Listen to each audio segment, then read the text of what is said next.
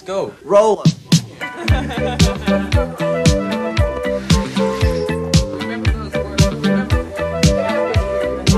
Hola amigas y amigos, les habla Mauricio de Medina y les doy la bienvenida a un episodio más de Aprende, ahorra e invierte.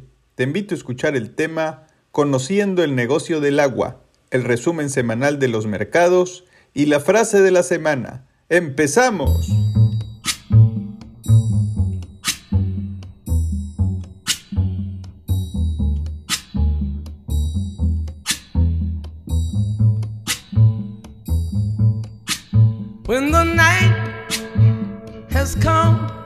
Tema de la semana. ¿Qué tal amigas y amigos? Les habla Mauricio de Medina en este nuevo episodio que hemos llamado El Camino del Emprendedor, donde empresarios nos cuentan su recorrido para iniciar su empresa, los obstáculos que han tenido que sortear para llegar a ser lo que soy, lo que son hoy en día. Y tengo el gusto de recibir a un amigo, empresario, Edgar. ¿Cómo estás? Muy bien, Mauricio, ¿cómo estás tú? Muy bien, gracias. Edgar Yaques tiene un negocio en Monterrey que trata, o más bien da el servicio de tratamiento de agua y servicios contra incendios y nos va a estar platicando pues cómo inició su recorrido. Edgar, ¿qué estudiaste? Estudié eh, primero ingeniero industrial y de sistemas, este, empecé la carrera en el tecnológico y luego por algunas situaciones me tuve que cambiar a la universidad y terminé como ingeniero mecánico administrador. ¿Tú siempre quisiste ser ingeniero? Fíjate que en un principio eh, pues uno estaba medio confuso y dice, bueno, ¿qué, qué vamos a, a estudiar? Y eh, varios amigos en aquel entonces, este, muchos se fueron a medicina, a medicina, otros este, eh, se fueron a, ingeniería. Y a mí me dieron la oportunidad de, de escoger si me iba al TEC o a la UNI y decidí en el TEC estudiar ingeniería. Este, y fue por la razón por la cual me incliné por la ingeniería. ¿Podemos saber por qué te moviste a la universidad? Sí, y este, pues fue una conjunción ahí de temas económicos y muchas veces pues no le echabas así todas las ganas a la escuela y, y pues este, fue una, una decisión mía. Este, mis papás iban a estar apoyándome y este, me, me moví a la, a la UNI. ¿Cómo te defines como estudiante?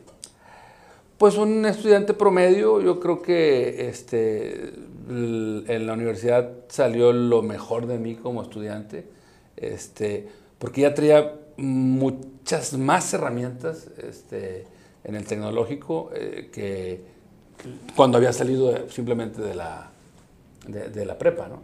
Entonces fui un muy buen estudiante este, hasta como quinto, sexto, porque luego me casé y, entonces eh, yo orgullosamente estoy, tengo 30 años de casado, este, pero ya no era lo mismo estar estudiando que trabajando y, tú me entiendes, ¿no? Lo que me estás diciendo es que en la universidad ya trabajabas y estudiabas. A partir del quinto semestre ya. Ok. Y... Bueno, hacía algo antes, pero no era, no era formal. Ajá, ok. ¿Y en qué trabajabas? ¿Qué hacías?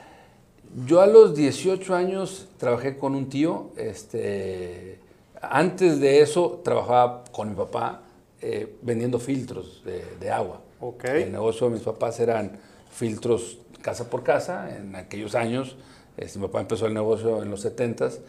Pues no era muy común encontrar el agua embotellada, este, las fuentes de agua no eran confiables. Entonces había un filtro que, que importaban de Inglaterra este, y, y, lo vendíamos casa por casa. Entonces okay. este, ahí empezó mi inicio como, como, vendedor. Ok. Y en ese momento tu idea, tu visión era ya salir y dedicarte al emprendimiento, a seguir el negocio que había empezado tu papá. Definitivamente. O... Yo veía, este, aunque tú sabes, la vida empresarial, aunque sea pequeña como era el negocio de mi papá, pues siempre tiene altibajos, ¿no? Entonces a mí me tocó ver uno muy duro en el 82, okay, este, que fue sí, la crisis sí. esa tremenda, y, y, y sí dije, ah, caray, o sea, este, a lo mejor es mejor estar del otro lado. Y siempre estuve con ese dilema hasta, pues yo creo que 10 años, 15 años, todavía estaba, digo, no quería decir que, que tirara la toalla, pero decía, bueno, ¿qué es mejor? ¿Ser este, un excelente empleado o tener tu negocio? Y, y siempre estaba filosofando en ese sentido. Entonces sales de la universidad y ya decides seguir como emprendedor. Es lo que estás Sí, diciendo. claro, pero siempre había tenido yo la idea de dedicarme a las ventas. O sea, desde la prepa, este, cuando todos estábamos eh, platicando en las reuniones de la raza que, que íbamos a estudiar, pues no, que yo ginecólogo y que yo doctor y que, este, dije, no, pues yo voy a ser vendedor. Pero voy a ver luego que estudio, ¿no? Pero yo tenía, a mí me iban a contratar en alguna ocasión como vendedor de Johnson, este. Johnson. Ah, Johnson. Este, y, y era para eh, el tema del. Iban a abrir, este, vender como una especie de, de los aparatos para el- los corazones. Ajá. Este, digo, porque yo era ingeniero, entonces tenía que entender, obviamente, todo eso. Pero dije, no, no, no, no, esto no, no, no es para mí. Ok. Eh, prefiero lo del agua. Y el momento en ya decidir lo del agua es como una extensión del negocio de tu papá o tú decides abrir una rama diferente. Mira, primero, este, pues sí estuve haciendo mis pininos con mi papá y luego cuando ya me caso y que necesito generar dinero de a de veras, dejo el trabajo de la ferretería que me había servido mucho, me había aprendido mucho ahí con, con mi tío, este, y, y, pues intento hacer un, un- un- son mis primeros inicios como, como emprendedor, este, pero no, no era fácil. Este, estaba complicado. Eh, por ahí del, del 94 un compañero me dijo, oye, fíjate que vinieron a preguntar este, si alguien quiere trabajar en una compañía de ingeniería. Eh, y tus datos. Ah, pues, este, pues voy a esa entrevista y me meto a, a esa compañía y ahí es donde aprendo un poquito de contraincendio.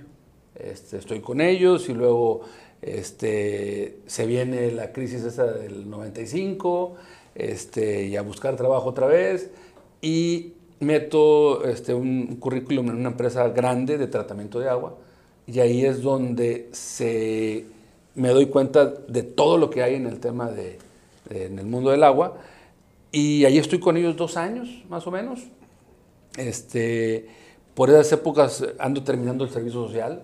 Este, entonces, ya acabado la carrera, acabado el servicio social, ahora sí digo, pues vamos a ver este, qué, qué hacemos, ¿no? Y, y me meto a trabajar a una maquiladora japonesa, este, de esas que entras a las 6 de la mañana, pero te tienes que levantar a las 3 y que dices que sales a las 3, pero sales como a las 6, llegas a tu casa como a las 8. Entonces dije, no, se me hace que no, no, esto no es lo mío. Ok. Y anduve este, picando varias partes hasta que mi papá me dijo, oye, pues ya le sabes a esto, vente, este, ya había tenido una experiencia previa como emprendedor, ya había tenido experiencia este, trabajando en industrias formales, este, entonces ya traía algo interesante que aportar, este, entonces llego al negocio de mi papá con nuevas ideas, con nuevas estrategias, lo hacemos crecer eh, y en el 2003 yo me separo de- del negocio familiar y empiezo el negocio con mi esposa. Ok.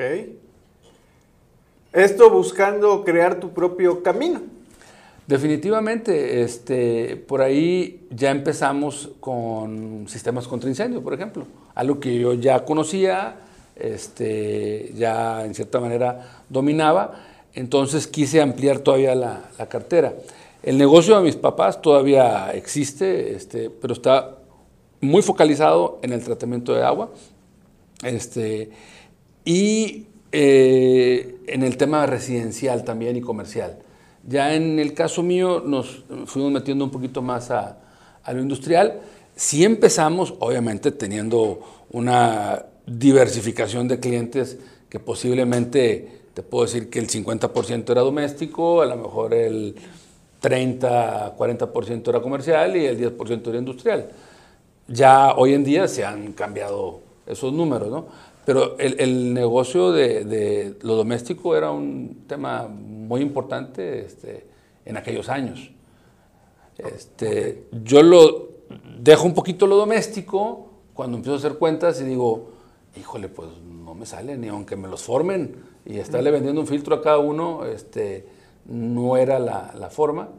Y es cuando empezamos a, a ver este, cadenas de restaurantes este, y meter otro tipo de productos un poquito ya más grande, meternos al bombeo. Este, se junta también el tema de la sequía, que ahí por ahí ya ves que hemos tenido sequías y, y, y pues eh, en esas cuestiones en donde hay este, crisis de esos tipos, pues también son oportunidades, ¿no? Entonces entramos al tema del bombeo, etcétera. Tengo esta duda. En esta transición, sabemos que cuando uno está empezando, crear una cartera, pues cuesta mucho trabajo. Eh, eso por un lado. Y por otro lado, cuando hablas de, bueno, voy a atacar un mercado tal vez un poco más industrial, pues eso implica tal vez apalancar dinero o recibir financiamiento o tener el suficiente capital para pues, pues, hacerle frente a los insumos iniciales y poder dar el servicio. ¿Ahí cómo lo manejaste? Fíjate que este, cuando estaba yo con mi papá, eh, tenía una manera muy distinta de pensar porque los mismos proveedores eran los que nos financiaban, no, había tanto problema. Cuando ya estoy yo con mi negocio propio y, y viendo cosas nuevas y artículos nuevos, me topo con varias cosas. Me topo con el tema del financiamiento, eran proveedores distintos, y me topo con unos temas legales que yo no conocía, que eran las fianzas. El primer proyecto importante que cerramos en aquellos años fue una red contra incendio y el cliente me dijo, ah, ok, muy bien, este, ustedes ganaron, manda la factura este, eh, del anticipo y, y, pues la fianza de buen uso de anticipo. ¿Y qué es eso? Este, no, pues ve con tal afianzadora y pregunta ahí. Llegué a la afianzadora, este, pues sí, para afianzarte ocupas una propiedad. Yo no tenía ni una propiedad. Entonces andar preguntándole a los amigos, a los familiares, este, me cerraron las puertas, pues todos menos mis papás, ¿no? ¿Sí? Este, yo le decía, oye, pero no la voy a rifar, la voy a, voy a trabajar. Este, es más, si te puedo este, compartir algo de las ganancias. Mis papás tenían un terreno por ahí y, este, y con ese empezamos. Este, logramos sacar la, la fianza y, y, de ahí me he dado cuenta que realmente este, no estoy diciendo que exista un techo de cristal, porque sí existe, pero sí se puede, de alguna manera, poquito a poquito, este, ir haciendo que vaya este techo haciéndolo más alto. Este, okay. Yo te pudiera decir, oye, ¿y, ¿y, tú crees que te den un día un contrato de mil millones de dólares? Pues no tengo ni cómo afianzar esa cantidad de dinero. Sí, sí, sí, por eso te digo que sí existe el famoso techo de cristal. Ok, y bueno, háblame un poquito del recurso humano. En esos años, ¿Hacías todo o tú tuviste la visión de reunir a un cierto equipo que te ayudara en el proyecto? Me dices que tu esposa participaba. ¿Cómo, era ese? Fíjate que me tocó mucha suerte. Este, yo tengo dos hermanos más, entonces cuando ellos se incorporan al negocio familiar eh, es cuando nosotros decidimos poner el nuestro. Eh, y lo que logramos es separarnos los clientes. Entonces no, no empiezo de cero. Este, incluso separar también este personal, que no teníamos mucho. Entonces este, se vino con nosotros un par de técnicos, este, mi esposa y yo, y, y éramos cuatro los que estábamos este, en los inicios. Yo vendiendo, Pati facturando y dos chavos instalando. ¿Esa transición cuánto tiempo duró? Eh, estar en, de esa manera o, o, la transición fue sí, muy sí, rápida. De esa manera de operar cuatro personas, este, buscando clientes. Yo creo que posiblemente un par de años. Este, a mí me toca mucha suerte, me ha tocado suerte Este, y afortunadamente me considero una persona que no soy envidiosa. Este, se acercó conmigo eh, un, buen ingeniero por ahí a decirme, oye, traigo un proyecto eh, de, este tipo, ¿cómo ves? Este, lo hacemos juntos y, y pues ahora le va. Entonces, este, o al revés, este, a mí me caían proyectos que yo no tenía la capacidad de hacerlo, entonces invitaba a gente que tuviera la experiencia y nos compartíamos las ganancias. Y así hicimos cosas muy interesantes con clientes muy grandes a los dos años de haber empezado la empresa. Ok. ¿De ahí todo ha sido miel sobre hojuelas? ¿Ha habido un momento o algunas inflexiones en este recorrido? No, sí, claro, definitivamente. Este, pues hay temas desde crisis de, que uno no tiene control este, y visión y no, no te agarran este, bien parado, este, como la del 2009 por ahí. Este, en esa crisis afortunadamente salimos bien librados, este, a todos nos pegó y, y, me acuerdo mucho porque un cliente en esa época nos pidió un tanque de almacenamiento de agua para, y unas bombas muy grandes para un estacionamiento ahí en Los Cabos. Los Cabos casi no llueve, pero cuando llueve este, se inunda. Pero las quería financiadas.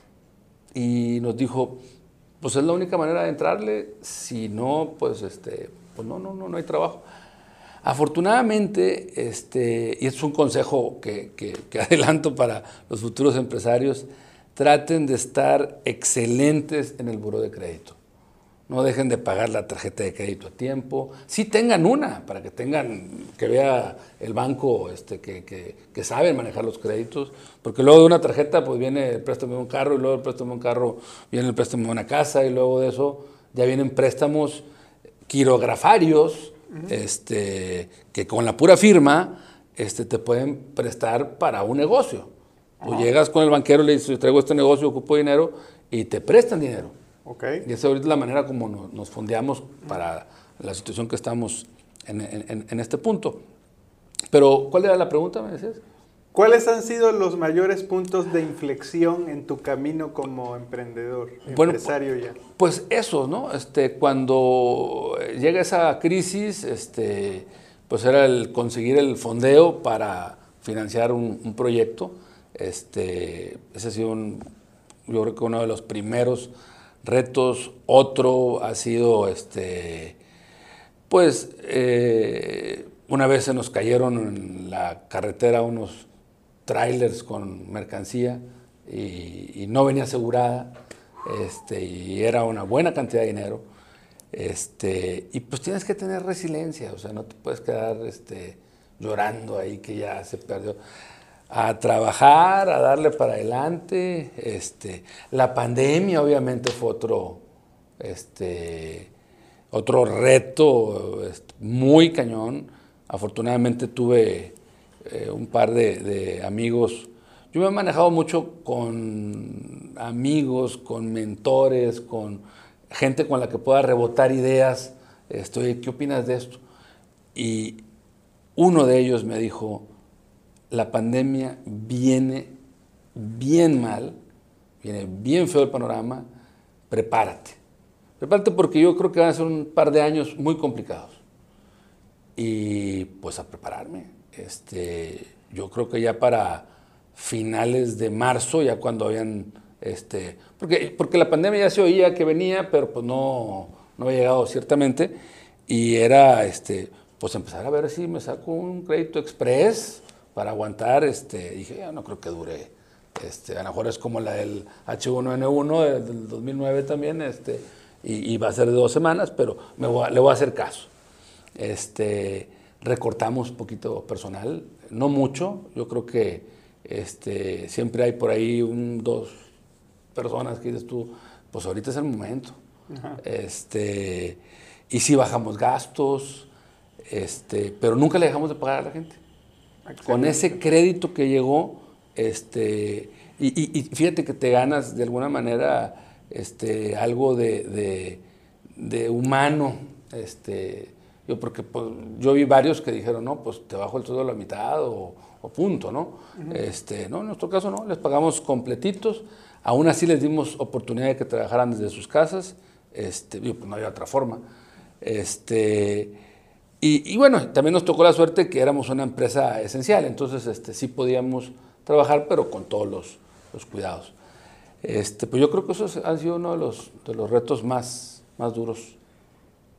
¿En algún punto de estos eh, reveses pensaste en regresar a buscar trabajo? Uy, este, alguna vez, como te dije, este, sí, sí pensaba, decía, híjole, este, pues a lo mejor es más cómodo y, menos estresante estar del otro lado, este, y sí estás tentado de repente, este, pero gracias a Dios no me rajé. Y yo creo que una de las características de los emprendedores es eso. Este, ser echados para adelante, este, entre otras cosas, ¿no? Entre ser creativo, este, saber delegar, tener empuje, tener visión y tener pasión por lo que estás haciendo. Hoy que tu negocio tiene cuántos años? Como Aquayaker tiene 20 años, 20 va, va, a cumplir 20 años. Este, eh, pues sí, básicamente unos 20 años. ¿Qué recomendación le darías a los muchachos jóvenes, que a veces tú tienes hijos jóvenes, yo también, que quieren salir y rápido que se den las cosas y que tú ya con la experiencia, con la madurez, tal vez nos puedas compartir cómo lo ves tú? Pues mira, yo lo que trato de, de, de inculcarles y recomendar, sobre todo cuando me viene una persona joven a pedir trabajo, este, ahorita desafortunadamente hay mucho este, joven que quiere lograr todo rápido, ¿no? Y dinero rápido y crecer rápido. Este, yo creo que esto es un proceso, este, sí creo que deben de pagar el precio, deben de trabajar para para alguien este, y no fijarse tanto en la remuneración. Ojo, no quiere decir que los sueldos que paguemos en la empresa estén bajos, para nada. Yo creo que tengo gente bien pagada, este, pero eh, van más por, a veces por el dinero, ¿no? Entonces, este, yo lo que les digo es, fíjate mucho mejor en la pasión del líder que tiene, del conocimiento, este, de lo que vas a hacer, este, nosotros somos una empresa pequeña relativamente, somos alrededor de 30 personas fijas este, y externas tenemos pues como de repente tenemos cinco proyectos abiertos al mismo tiempo y, en donde podrá haber 7, 10 personas, entonces podemos crecer este, de alguna manera hasta 80 personas este, en, en, un año, ¿no? Este, pero sí trato de, de, de aconsejarlos de que no es malo trabajar en una pyme, este, al contrario, los va a formar y van a ser un engrane este, importante. Este, ¿Tú? yo Ajá, daría ese sí. consejo. ¿Tú recomendarías entonces no ir directo saliendo de la escuela al emprendimiento, sino que pasaran por Definit un empleo? Sí. Digo, sí, sí ha habido casos ¿Sí? este, que, que, se van directamente este, y les ha ido muy bien y conozco a, a, a algunos personas que este, hasta ya nos han rebasado, ¿no?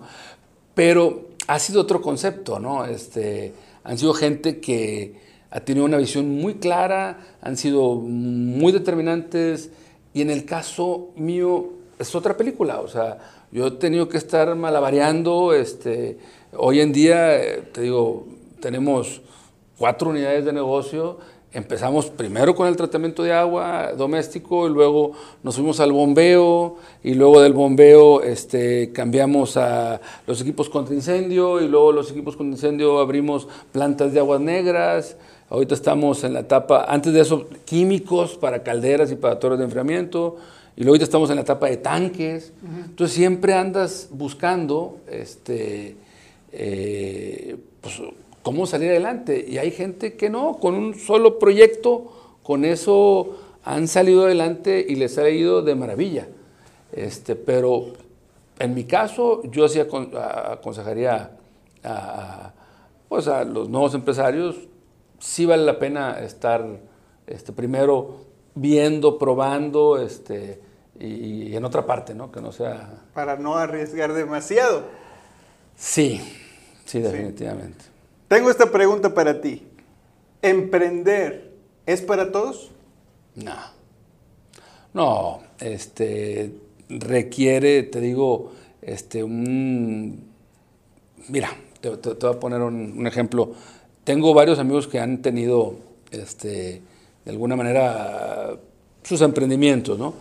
Y, me he dado cuenta que no voy a dar nombres, obviamente, pero platicábamos de negocios y decía, no, es que yo no doy descuentos, esto es lo que vale y, yo, por dentro "Pues, yo sí doy descuentos, a cambio de algo, obviamente, cuando estoy haciendo una negociación, este, estoy en descuento, pero a cambio del orden de compra. Y, y ahorita, esto, esto dura en este momento. este, entonces ellos, la idea era, este, no, no doy descuentos porque me gano menos. Pues sí, sí te vas a ganar menos, pero, pero no, to- no, no, no, no lo veas de esa manera, ¿no? Entonces, y sus negocios no han crecido como lo que debieran haber crecido a través ya de tantos años, ¿no? Entonces, yo creo que no es para todos, este, eh, si, si te vas a meter, este, va a haber momentos este, muy difíciles, eh, en el caso de nosotros, para que se empezara a ver el florecimiento, pues yo creo que pasaron pues como 10 años. Imagínate. O sea, este, si yo me casé en el 93, este, en el 2003 que empecé ya el negocio este, bien, de alguna manera ya con, con- con mi señora, este, digo, o- otra vez, lo que pasa, yo considero que, cuando, que, que- me volví emprendedor cuando me voy con mi papá, aunque no sea el negocio mío, porque ahí aprendí mucho y era de alguna manera el que hacía la mayoría de las cosas. Entonces me sirvió mucho estar con él. Entonces yo tomo como que soy emprendedor desde ahí. Ok. Ya cuando me independizo, ya traigo muchas tablas, ¿no? O sea, Sí. ya fue mucho más fácil, ¿no? Pero entonces, este, para que se empezara ya a, a ver, o sea, nosotros, caray, vivíamos en una casita muy pequeña, pues yo pasó un montón de tiempo. El otro día escuchaba este un video de Naval Ravikant que decía que el éxito de la noche a la mañana generalmente toma 10 años. De que eso de que llegas y este, de un día a otro este, todo funciona, pues eso solo existe en, el- en la fantasía, ¿sí? Se requiere mucho trabajo, mucha determinación, muchos desvelos, toma de decisiones ante incertidumbre, con variables que muchas veces no caen dentro del scope de lo que uno está haciendo. Y, este, y por qué no decirlo a veces hasta algo de suerte, tú mencionaste la palabra suerte que este, a veces yo he visto emprendedores, amigos, empresarios que, que son muy buenos, que son muy trabajadores, pero algo falta y lo que yo veo a veces es, es eso, ¿no? Ese, pues esa pizca que a veces hace que pueda el motor este, encender, ¿sí? Este, y es ahí donde tienen que seguir, ¿sí? Este, pero eso tema, toma tiempo. Sí, no, definitivamente. Este, y, y yo sí creo que, que hay que estar preparados para cuando te viene eh, esa, en términos futboleros, no sé, o de béisbol, que te venga la pelota y que te avientes el jonrón. O sea, si no estás preparado, si estás distraído, este, pues te va a pasar la pelota. Entonces, Entiendo. este, sí hay que prepararse.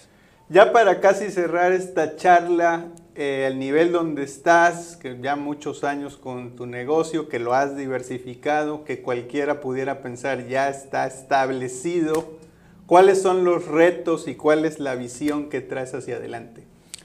Bueno, los retos ahorita se vuelven este, em, desafíos muy duros porque pues aquí mismo en Monterrey padecemos el tema de la escasez de agua. ¿no? Entonces, eh, el reto es tratar de concientizar a la gente, este, punto número uno, este, y no es publicidad, pero que filtre el agua en su casa. Este, eliminemos la huella de carbono que, que generan los andar trayendo agua embotellada. Ciertamente a veces es justificable, este, porque dices tú, oye, pues si no hay, pues ¿cómo le hago, no? Bueno, pero si te está llegando al tinaco de perdido, este, pues pon un filtro y te, vas a, te, va a servir, o sea, si hay manera, ¿no? Este, otro, este, la industria sí consume cierta cantidad de agua este, importante, entonces yo creo que lograr que, que esas empresas de alguna manera den un segundo uso a esa agua, este, den un segundo tratamiento este, para, pues para beneficio de toda la comunidad. ¿no? Este, sí viene duro el tema de, la sequía y no es un tema propiamente de Nuevo León, es un tema a, nivel, mundial. Sí, claro. este, ahorita acabo de leer eh, allá en Brasil, este, están secando eh, parte del Amazonas, imagínate. Eh, del río. Entonces este, dices oye, pues ahí es donde hay un montonal de agua. Entiendo. Entonces, sí, este, sí, he leído esos documentos. Entonces, sí, sí, hay retos. Este, ¿Para dónde vamos como empresa? Este, pues yo traigo visiones este, eh, varias. Eh, ahora sí que lograr eh, que en cada casa haya un, un dispenser, por ejemplo, manejamos una línea de, de dispensadores de agua con su purificador integrado, que sea como una especie de electrodoméstico más. Este, que a la hora que pienses en poner tu casa y, y, finalmente yo creo que eso es lo que va a pasar tarde o temprano, vas a ver. Este, yo creo que la casa del futuro, fíjate bien, va a tener una cisterna, va a tener un generador de agua, este, ya hay aparatos que generan agua ah, de, de, la humedad, este, que va a estar llenando continuamente la, la cisterna, va a tener paneles solares, obviamente, este, va a tener redes separadas de, por ejemplo, tú tienes aguas grises, si las quieres tratar, o negras, vamos a suponer, va a tener su planta de tratamiento, pero va a tener la infraestructura hidrosanitaria para que tú puedas meter esa agua otra vez para una especie de reuso, por ejemplo, en sanitarios o en riego. Entonces, este, falta mucho trabajar con, arquitectos para, para, este tipo de visiones, pero yo lo veo, lo, veo por ahí. Este, Entonces, ante los obstáculos hay oportunidades. Definitivamente. Totalmente. Sí, siempre. Edgar, si alguien que está viendo este programa, que nos está escuchando y quiere conocer un poco más de tu empresa, ¿a dónde se va? Bueno, tenemos un showroom en Ocampo, este, si ustedes lo buscan ahí en los buscadores, viene Aquayaker Showroom, ahí vienen equipos que, que mostramos al público. Este, se puede meter a nuestra página, este. Este, por ahí también tenemos un canal de YouTube donde subimos cosas también. Este, o que nos contacte por medio de Google si tiene alguna, alguna duda. Muy bien, pues ya escucharon. Te agradezco, Edgar Yaques, que nos hayas compartido tu camino del emprendedor. Pues gracias. Muchas gracias, Mauricio. Estoy para servirles. Y bueno amigos, este, es un, este ha sido un episodio más. Si usted vive en Monterrey y quiere venir a conversar sobre su camino de emprendimiento, mándenme un mensaje a mis redes sociales. Me encuentras como arroba de Medina Mau y nos vemos en el próximo episodio. Hasta luego. Si te gusta el podcast de Aprende, ahorra e invierte, te pido apoyes con tu calificación en Spotify.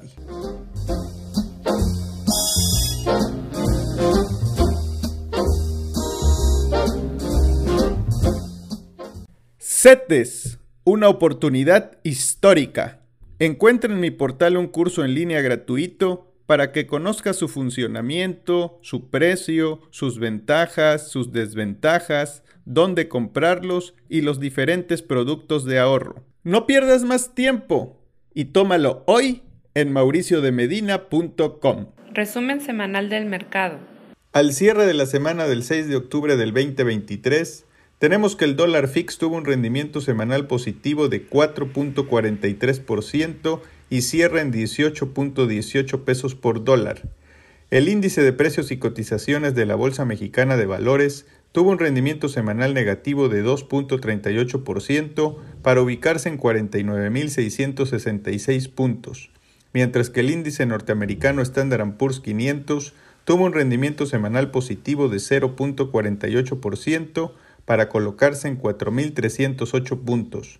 Por otro lado, en la semana, el Z de 28 días se ubicó con una tasa nominal del 11.05%. La inflación se muestra en 4.44% y la tasa de referencia en 11.25%.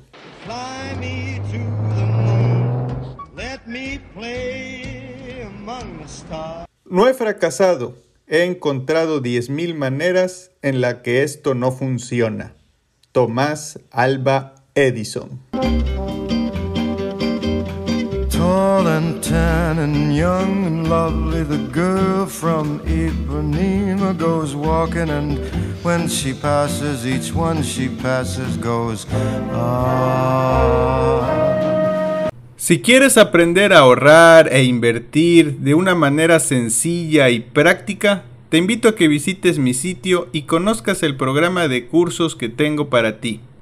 Esta serie de cursos tienen un enfoque integral que te llevará de la mano desde las finanzas personales hasta el diseño de portafolios de inversión que incluyen acciones, fondos, bonos y criptomonedas. Y recuerda, la educación financiera es una inversión mínima con grandes rendimientos a futuro. Así que no pierdas más tiempo, visita mi sitio mauriciodemedina.com.